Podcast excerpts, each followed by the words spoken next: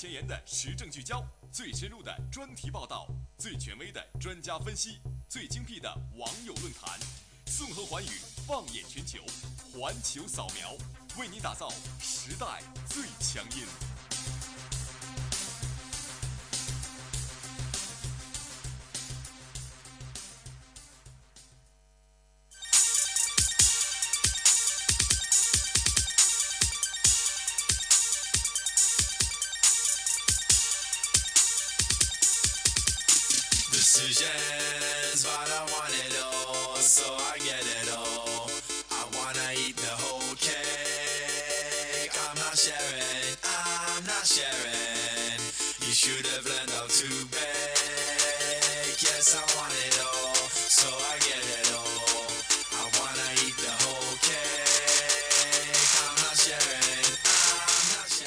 Hello，各位听众，欢迎继续锁定 FM 九十五点二浙江师范大学校园之声。又到了我们环球扫描的时段，我是今天的主播子珍，我是夏静。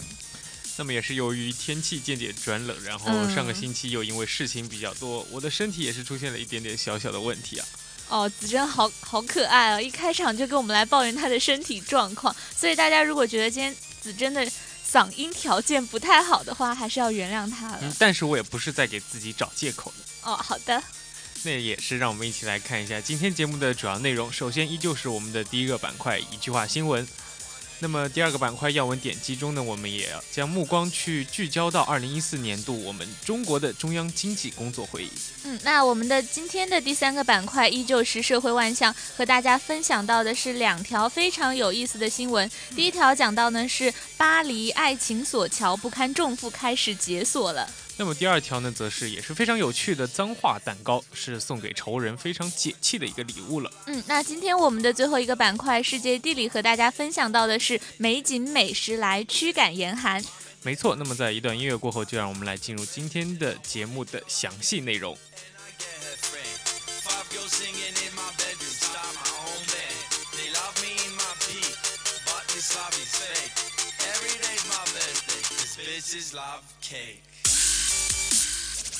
第一个板块，一句话新闻，一句话新闻，让我们一起嗨翻全世界。第一条，马云加身二百八十六亿美元，成为亚洲新首富。败家娘们，你们终于赢了。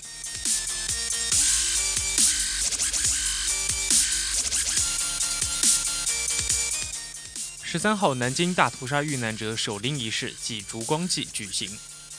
南京一九三七，我们从未忘记。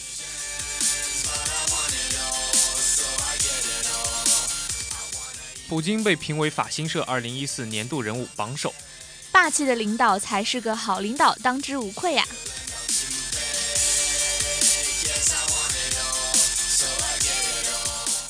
十二月九号，乌克兰总理宣布将在乌俄边境上修筑墙体，划清两国界限。于是，最后的最后，他们却成了最熟悉的陌生人。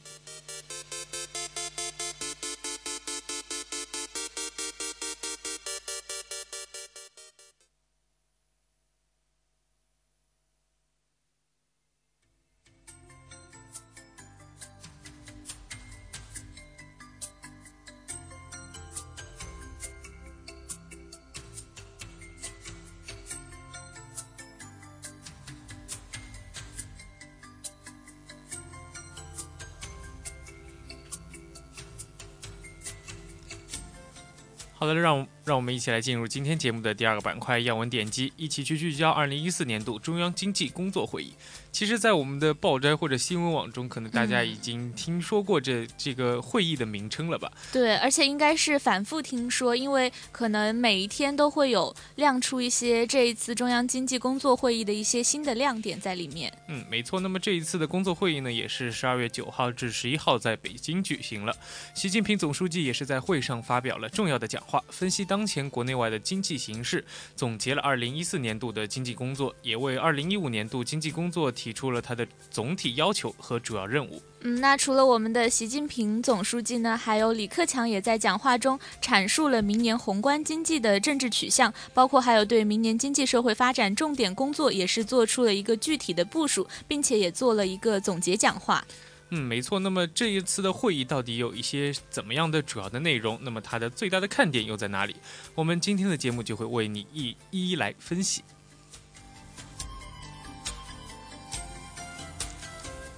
但是在说到它的内容之前，也要先给大家来介绍一下这个中央经济工作会议到底是一个什么样的会议。嗯，它通常呢是在每年最后一个月来召开的，是中国年度规格最高的经济决策会议。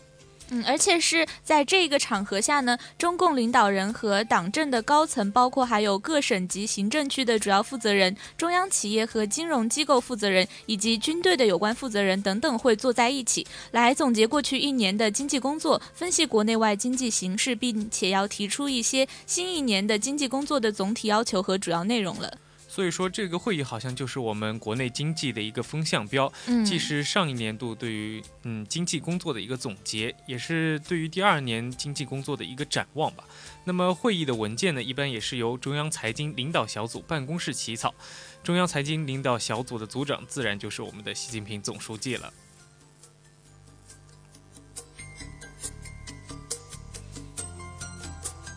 接下来将为大家一起来分享一下会议的核心内容。第一条自然就是我们的二零一四年度的经济工作总结了。那么在会议中也是指出，今年以来我们就实现了经济社会持续稳步发展，全年主要目标和任务渴望较好完成。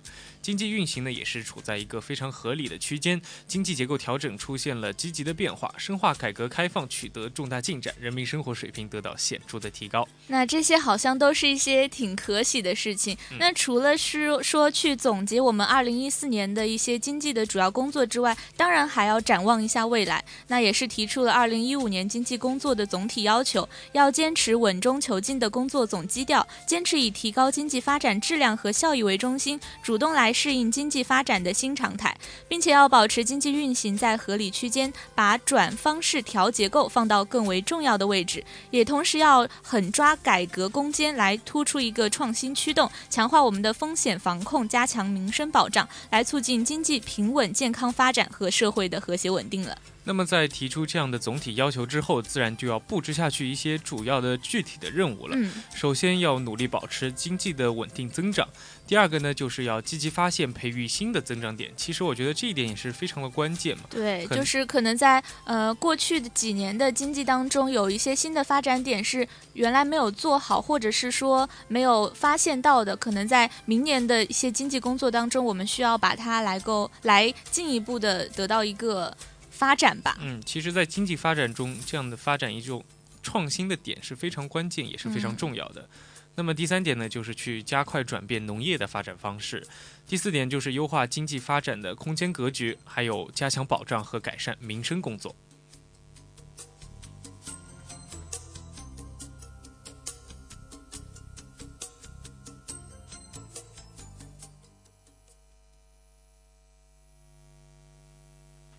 那么接下来呢，就是会议的六大看点了。首先就是要去看看经济运行的这样一种趋势了。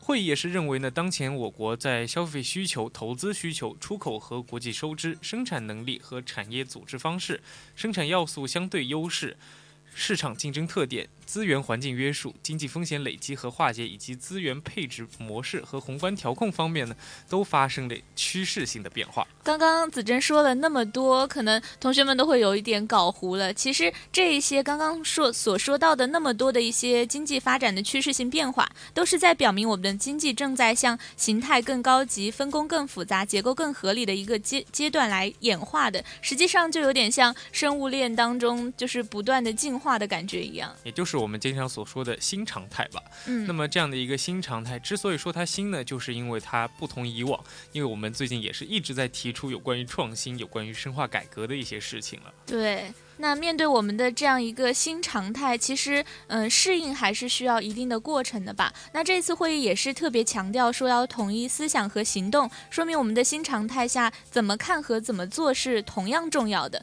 并且要认识不到位、不深刻，坚持用。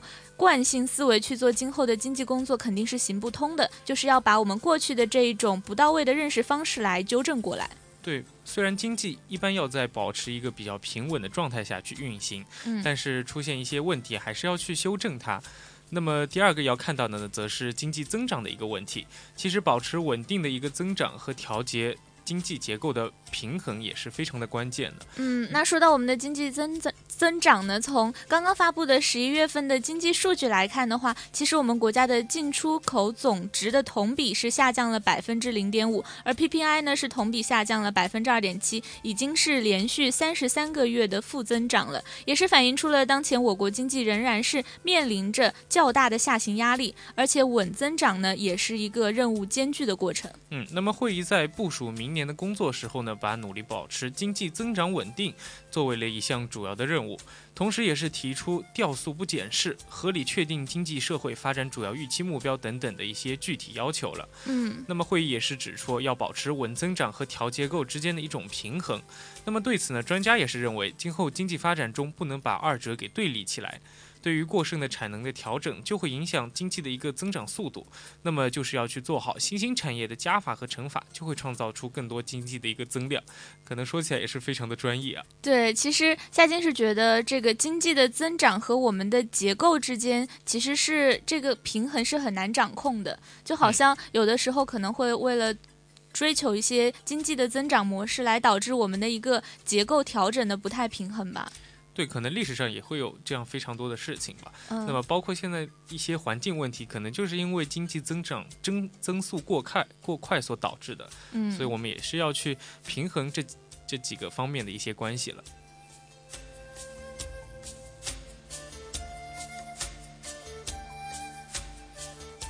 那么接下来就要说到，就是可以说是老生常谈的一个话题，就是改革了。对。那我们这一次的改革可以说是也是有一个非常宏观的背景的。那我们这次的会议就要求要围绕解决发展面临的突出问题来推进改革。我国是进入了经济发展新常态，也是刚刚有提到的，包括还有发展环境和条件出现了很多趋势性的变化。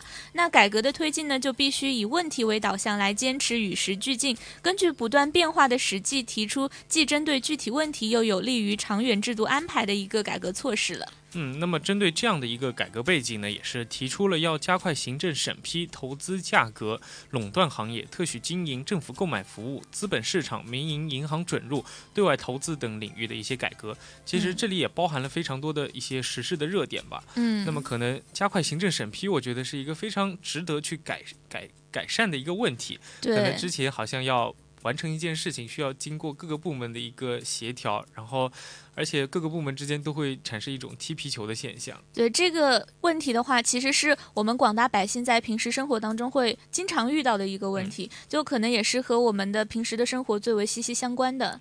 对，可能一些民营银行、民营资本的进入，也是一些我们非常关注的问题。嗯，那么改革也是提到了，改革要与人民去相结合，说改革要从群众的需要出发，让人民去分享改革的成果。基层呢，特别是地方的政府，处于经济工作的第一线，要最了是最了解实际情况的。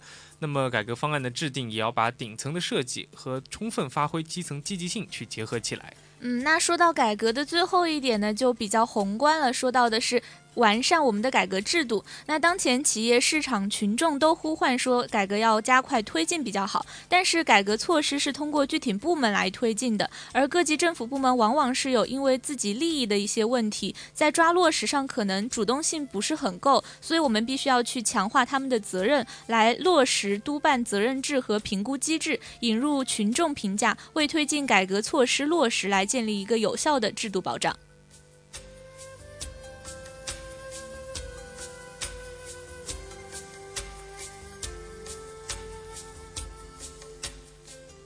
接下来要看到的呢，还是我们的民生问题，就是要去防止平均数掩盖大多数。可能我们觉得，嗯，中国经济的数据一直在世界上可以说是最近也是变得越来越好了，对，总数越来越大，但是我们的。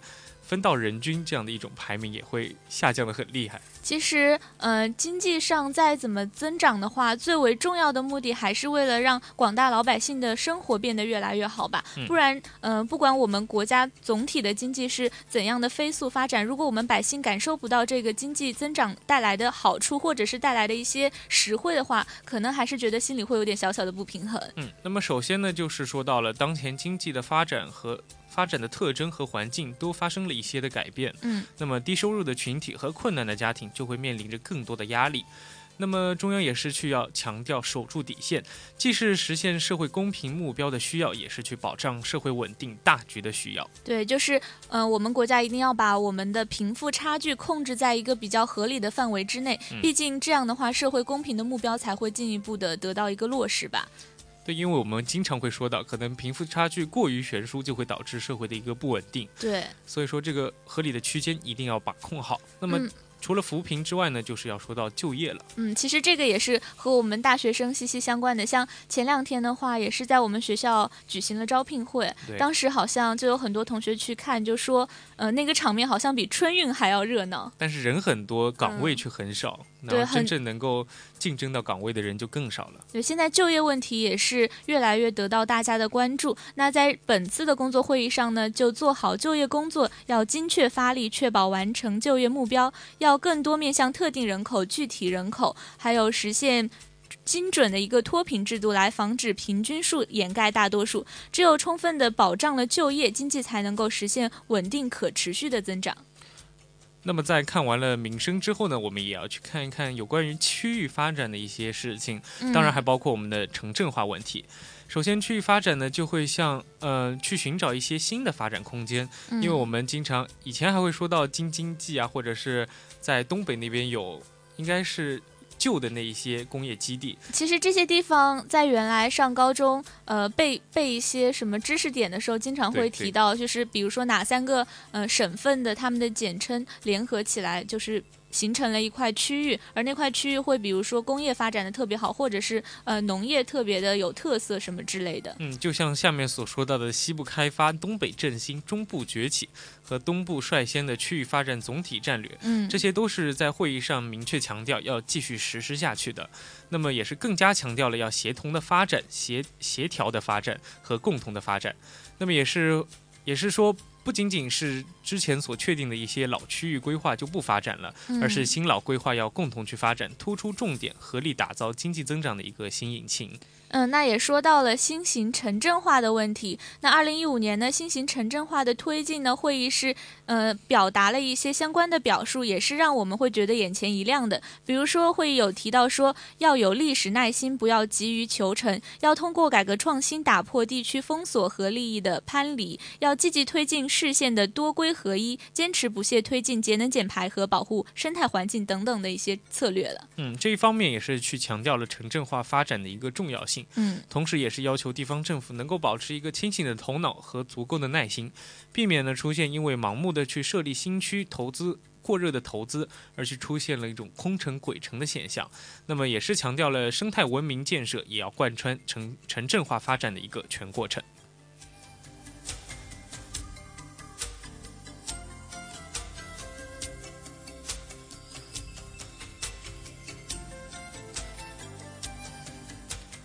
那么最后一个要关注到的点呢，就是有关于平衡的一些问题。嗯会议呢也是对于对外对外开放政策的变化做出了自己的回答，说必须更加积极的去促进内需和外需的平衡，进口和出口的平衡，和引进外资和对外投资的平衡，去逐步实现国际收支基本平衡，构建开放型的经济新体制。其实这三个平衡是针对我国的对外开放的格局来提出的，也是重新定位了我国对外开放的格局。通过市场贸易和投资结构的平衡，更加来注重经济的转型升级，更加注重增长质量和效益。而全球的各经济体潜在的一些经济增速呢，也是在普遍下降的一个趋势，所以不断萎缩的外部需求不可能会恢复到以前的水平，从而也就倒逼了中国通过自我调整来实现一个内外需求的平衡吧。那么，经过这六个看点的介绍之后呢，可能大家对于我们这样的一次中央经济工作会议都有一个大致的了解了。嗯。那么，二零一五年呢，也是全面深化改革的关键之年。其实我们在环球扫描中已经多次听到“改革”这个词语了。对，那改革也是呃，充分的体现在了我国包括经济、文化、政治等等的一些大大方面和小方面当中了。所以说，二零一五年对于改革来说是一个非常重要的一年，可能改革嗯就会成为那样二零一五年的一个重点词汇。一个热门词汇。对，没错。那么，二零一五年呢，也会是全面推进依法治国的开局之年，也是全面去完成“十二五”规划的收官之年。所以说，做好经济工作的意义是非常重大的。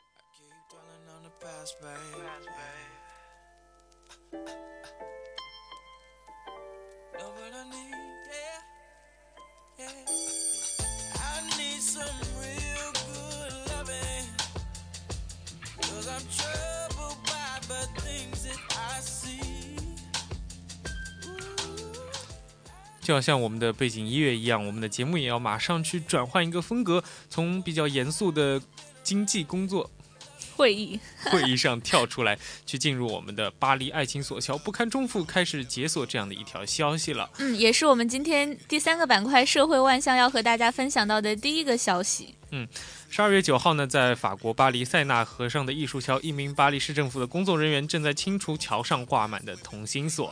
那么这个同心锁呢，之前也是在世界上非常的著名啊，嗯，非常多各国的旅游游客都会去这样的一个桥上去与自己的爱丽去锁上与他们专属的同心锁。其实是一件非常浪漫的事情吧，好像呃通过一把锁就能够把他们的心锁在一起一样。嗯，就好像是。嗯，成为了情侣们祈祷爱情永恒的一种时尚吧。嗯，但是也是因为人越来越多了，那么塞纳河上也是出现了越来越多的同心锁，那么这座桥呢也是有点拖不动的感觉了。好可怜啊！其实大家可以想象到那座桥，估计它的那些栏杆啊，或者是一些护栏啊，都已经被那些锁给堆满了，应该已经看不到墙桥原本的样子了。对，那么。就是因为各种各样的原因，所以巴黎市政府也是出台了行动去拯救这座百年老桥，嗯，去开始拆除桥上的同心锁。虽然我觉得拆除同心锁对于某些情侣来说可能是一件不太高兴的事情，很残忍的事情。但是真正等到压垮那座老桥的那一天，可能所有的情侣都不开心了。对，所以呃，如果不幸那些情侣的同心锁被不小心拆。拆毁的话，那也是希望他们能够给予一个理解的态度吧。对，等到下次去法国的时候再偷偷挂上去就行了。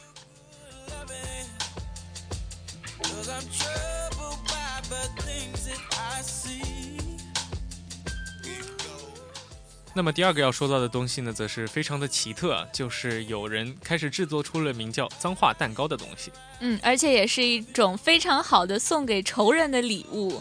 对，可能有些人还在苦恼节日季应该送给什么样的礼物去给自己讨厌的人。那么，美国著名的烘焙师莎拉呢，也是创办了这样一个大胆的烘焙，为人们提供了一个非常新颖的新的选择。嗯，就是把那些骂人的词语来写在糕点上面。对，可能他的灵感呢，也是来源于他的大学毕业论文。他说是想把烘焙和手写信这两种他非常喜爱的事情结合起来，但是他也不愿意去做一些平凡的事情，所以就创造出了这样的一个脏话蛋糕了。其实夏金是觉得，如果你不喜欢对方的话，为什么还要煞费苦心的去送礼物？对啊，好像有一点本末倒置的感觉。而且你送出这样的一个蛋糕，你又不能署名。哦，对哦。对啊，如果是署名，他他就他就会知道到底是谁在骂他了。可是，难道要通过邮寄的方式来送吗？有可能用一种匿名的方式去送出，但是我觉得那样又意义不大了。对，那所以 如果大家对于这个脏话蛋糕感兴趣的话，其实是自己可以买一些奶奶油啊，或者一些什么来自在买一个简单的蛋糕上面写写的。不过要送出这样的脏话蛋糕，还不是什么很文明的事情。是的。Pass, babe. Babe.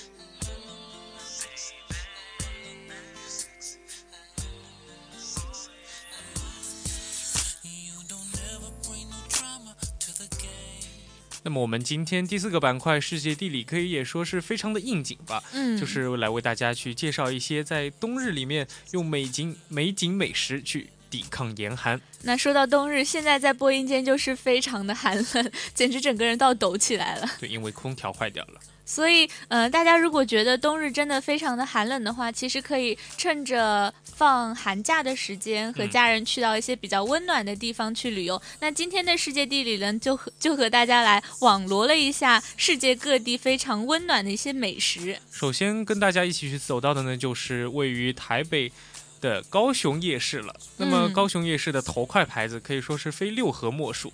它的前身呢也是大港埔夜市，原本为聚集于大港埔空地上的小吃摊，是在早在一九四零年代末就慢慢兴起了，也是现在成为了高雄最具代表性的一个夜市，也是时间非常的。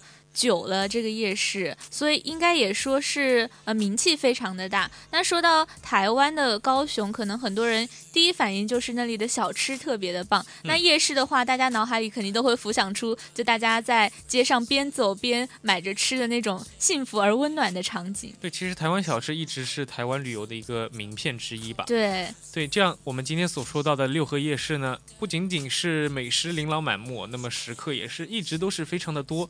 在那里呢，还是有相当出名的正老派木瓜牛乳摊，好想吃啊！而且是木瓜牛乳，对，而且是由马英九亲自签名做代言人的一个小摊，果然是人气旺到不行呢。嗯，估计那个时候，呃，去到六合夜市的人都会冲着那个木瓜牛乳摊去买一杯吧。嗯，对，没错。那么今天要走到的第二个地方就是在日本了。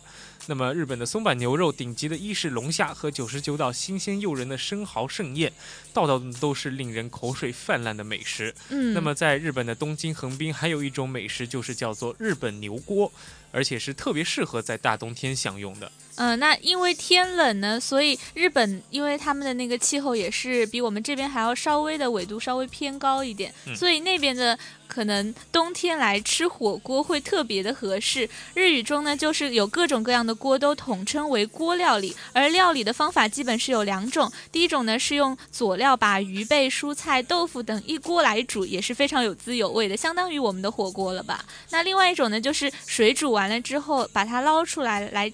蘸一些调料来吃，就类似我们的涮涮麻辣烫的感觉。嗯哼，那么当地人也是介绍说，如果是去了日本不吃牛锅的话，就等于白来了一趟。那可能我上次去日本好像就是白去了一趟，因为你没有吃吗？对，我根本就没有听说过这个东西。那其实牛肉在是应该不属于光光的是牛肉吧？但是它的名字叫做牛锅，可能他们取名字有他们自己啊独特的一些方式。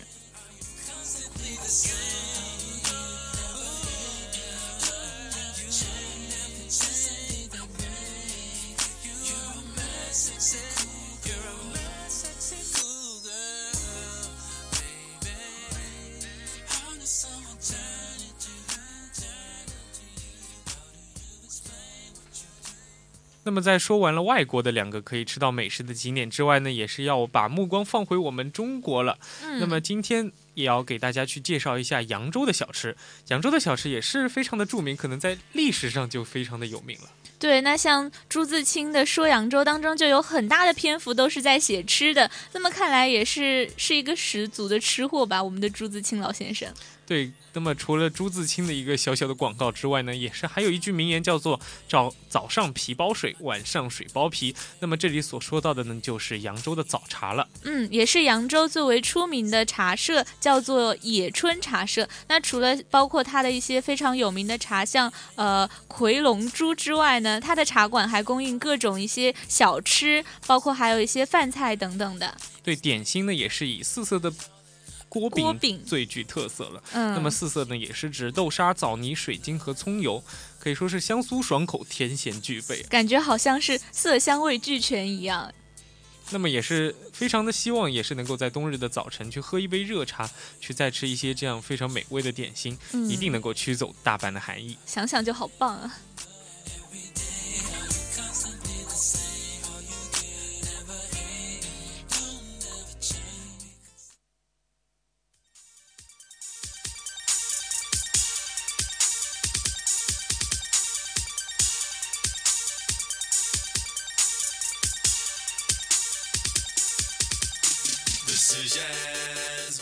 时间也是过得很快，不知不觉就已经来到了十七点五十九分。那么我们这一期的环球扫描也要跟大家说再见了。